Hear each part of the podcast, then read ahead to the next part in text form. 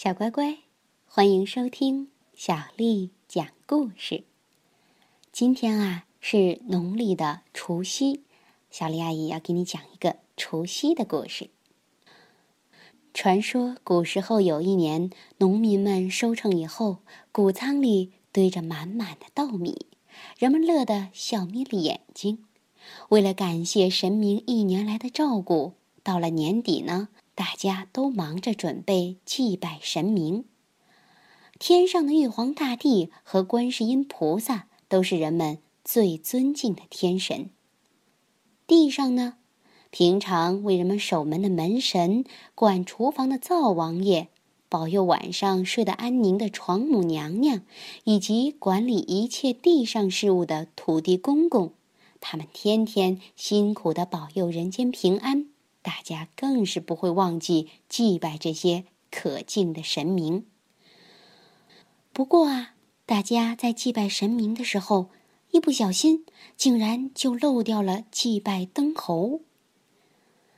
灯猴原本是古代的油灯，他发现人们忘了祭拜他，非常生气地说：“哼，我一年到头辛辛苦苦的工作，为人间照明。”全身都被熏得乌黑，人们却不拜我，实在是太可恶了。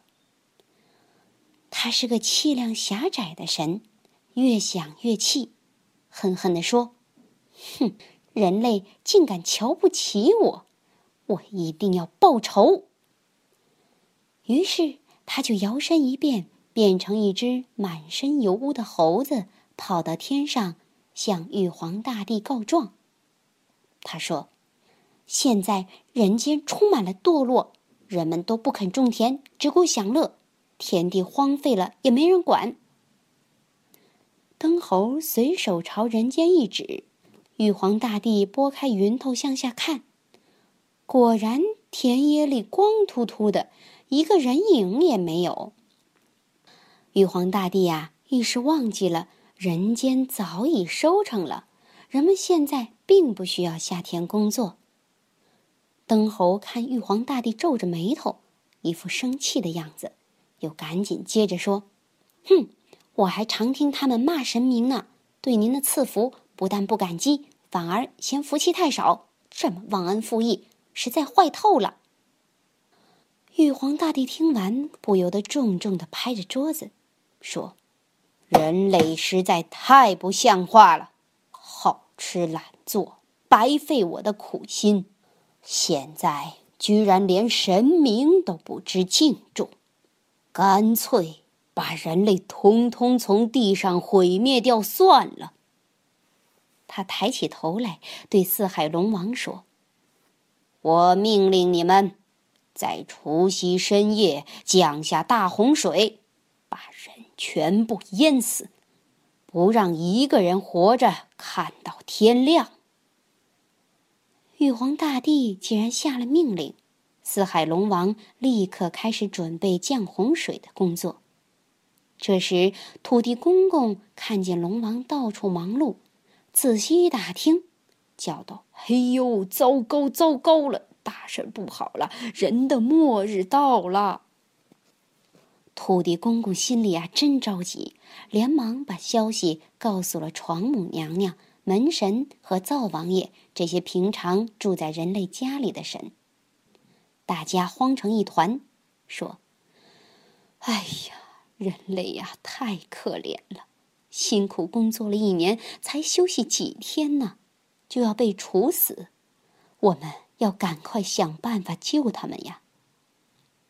众神左思右想，商量了好久，终于决定请门神去向最仁慈的观音菩萨求救。观音菩萨匆忙赶到天庭，跟玉皇大帝说：“我每天都看到农夫努力耕田，女人用心织布，大家都勤奋工作，敬拜神明。”人间这样美好，要把人类毁灭，是多么可惜的事儿啊！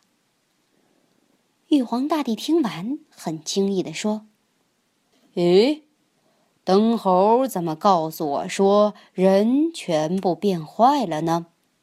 到底怎么回事啊？”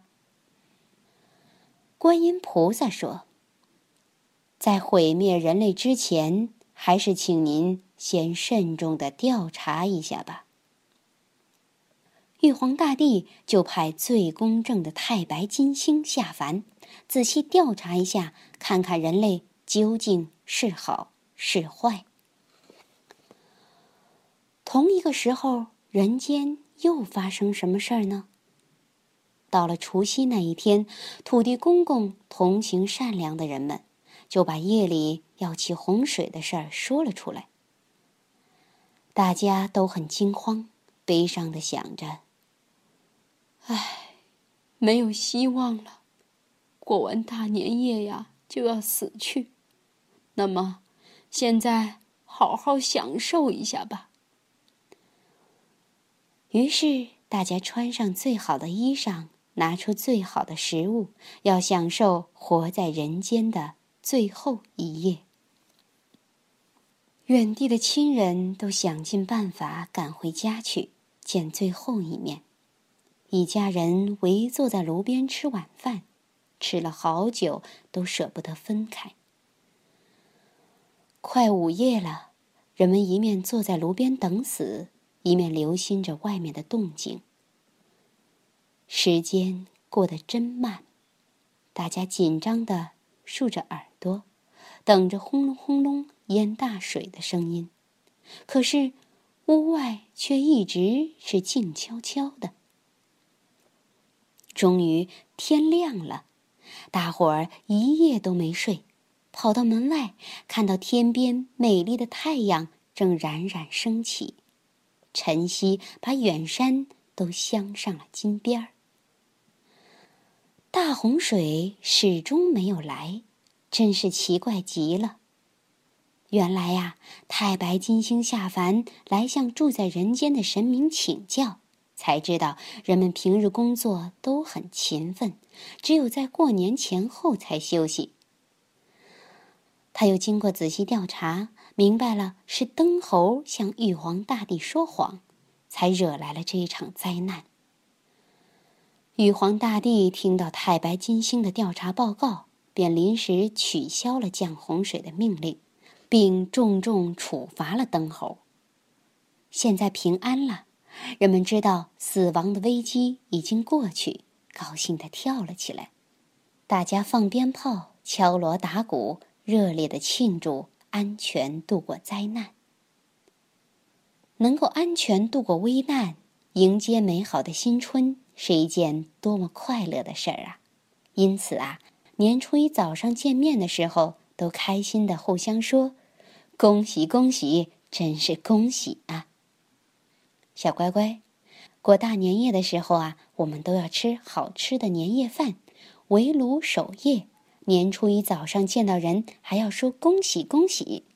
这些亲切的民间习俗传说就是这样来的呢。今天的年夜饭你吃了什么好吃的？记得通过微信告诉我哦。新的一年马上就要来了，小丽阿姨祝你快高长大。